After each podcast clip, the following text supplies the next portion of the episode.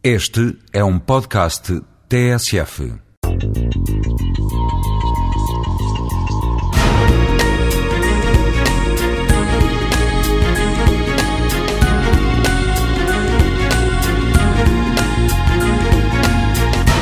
Nas nossas casas já não se encontra sobre a mesa apenas o pão e vinho, como ficou uh, uh, subejamente conhecido com o fado da Amália.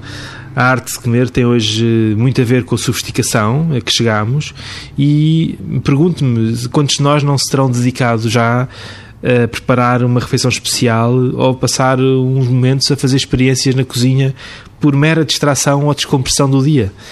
O homem procura novas experiências e a casa, naturalmente, que pela sua natureza e pela sua especificidade, é o local onde este, estando mais protegido, dá largas à sua imaginação e ao seu espaço de refúgio, como aqui também já disse há semanas.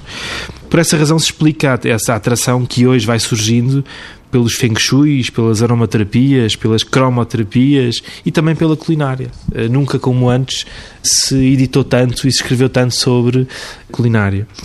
Eh, somos naturalmente indivíduos sensoriais eh, e por essa razão, neste tempo de aceleração e de banalização de costumes e de hábitos, procuramos o diferente, procuramos o que é novo e, acima de tudo, aquilo que nos desperta os sentidos. Uma fragrância para a casa é, é algo que muitos de nós já, já pensaram para isso e que não tem que ser obrigatoriamente um daqueles sprays tipo casa de banho ou a escolha de uma cor para uma sala ou para um quarto, de uma parede ou ou de todo esse espaço da mesma maneira que escolhemos um espelho, ou um candeeiro, ou um sofá. Hoje, os consumidores estão muito mais atentos àquilo que podem trazer para casa, àquilo que podem tornar a sua vida mais confortável, mais experiencial, se quiserem.